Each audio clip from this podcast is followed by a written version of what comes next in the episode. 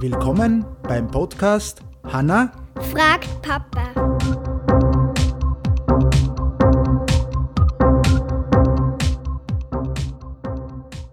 Ja, hallo Hanna. Hallo. Wie geht's da? Gut. Ah, gut.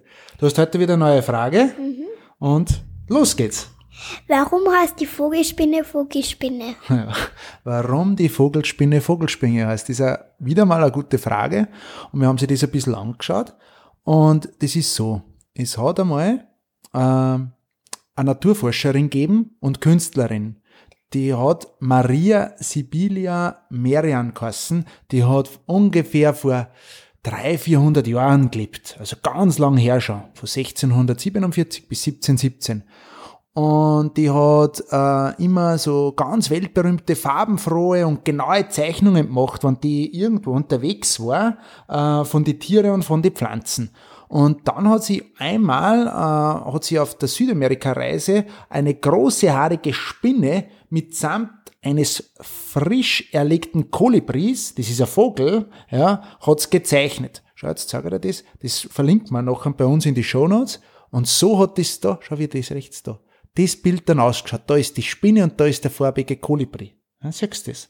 So, und das hat dann, ja, diese Zeichnung hat dann äh, der bedeutende Forscher Karl von Linie, ich hoffe, ich spreche das richtig aus, äh, äh, vorgelegt gekriegt, als er die Tierart den Gattungsnamen gab, Arenia aviluculari. Aviculari.